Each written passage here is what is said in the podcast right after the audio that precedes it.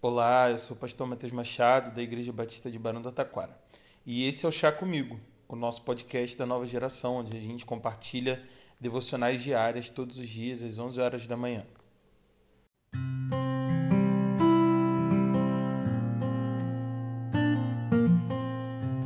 Provérbios, no capítulo 25, nos versículos 6 e 7, nos dizem o seguinte: Não se engrandeça na presença do rei e não reivindique lugar entre os homens importantes.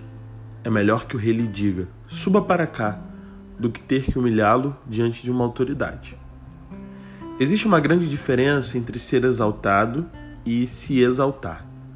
A conotação é completamente diferente. Ser condecorado e receber uma honra, um reconhecimento das pessoas e por isso ser publicamente elogiado e aplaudido. Isso é ser exaltado.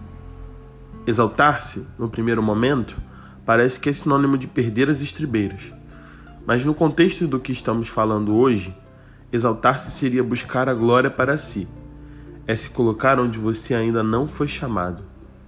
Hoje, começam as propagandas políticas para as próximas eleições municipais. Não é incomum encontrar placas e outdoors dizendo que a cidade, o bairro ou até a comunidade agradece ao vereador fulano ou prefeito ciclano por ter feito alguma obra ou serviço. Uma boa, quem faz parte disso? Quem se junta e diz, já que o cara fez o trabalho dele, nós precisamos agora colocar um outdoor agradecendo. Ah, tenha paciência. Eu sinto vergonha alheia quando um deles faz isso. Eu sinto mesmo quando percebo alguém buscando seu reconhecimento de uma forma estranha, ou melhor dizendo, soberba.